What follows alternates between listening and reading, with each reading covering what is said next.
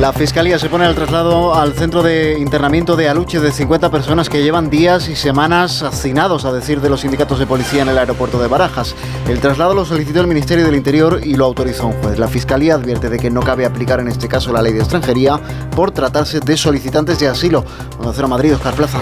Resulta incompatible a todas luces, dice el Ministerio Público, tanto con la jurisprudencia nacional como con la europea. Además de no gustarle el qué, lo que califica como un internamiento masivo, tampoco le gusta a la Fiscalía el quién, subrayando que es la autoridad administrativa y no un juez quien tiene que decidir sobre las dependencias en las que tienen que ser acogidos los solicitantes de asilo. Los sindicatos policiales calculan que en el aeropuerto hay ya unas 350 personas, entre ellas mujeres y niños, durmiendo en colchonetas y en medio de una falta absoluta de higiene. El Tribunal Constitucional ha tumbado la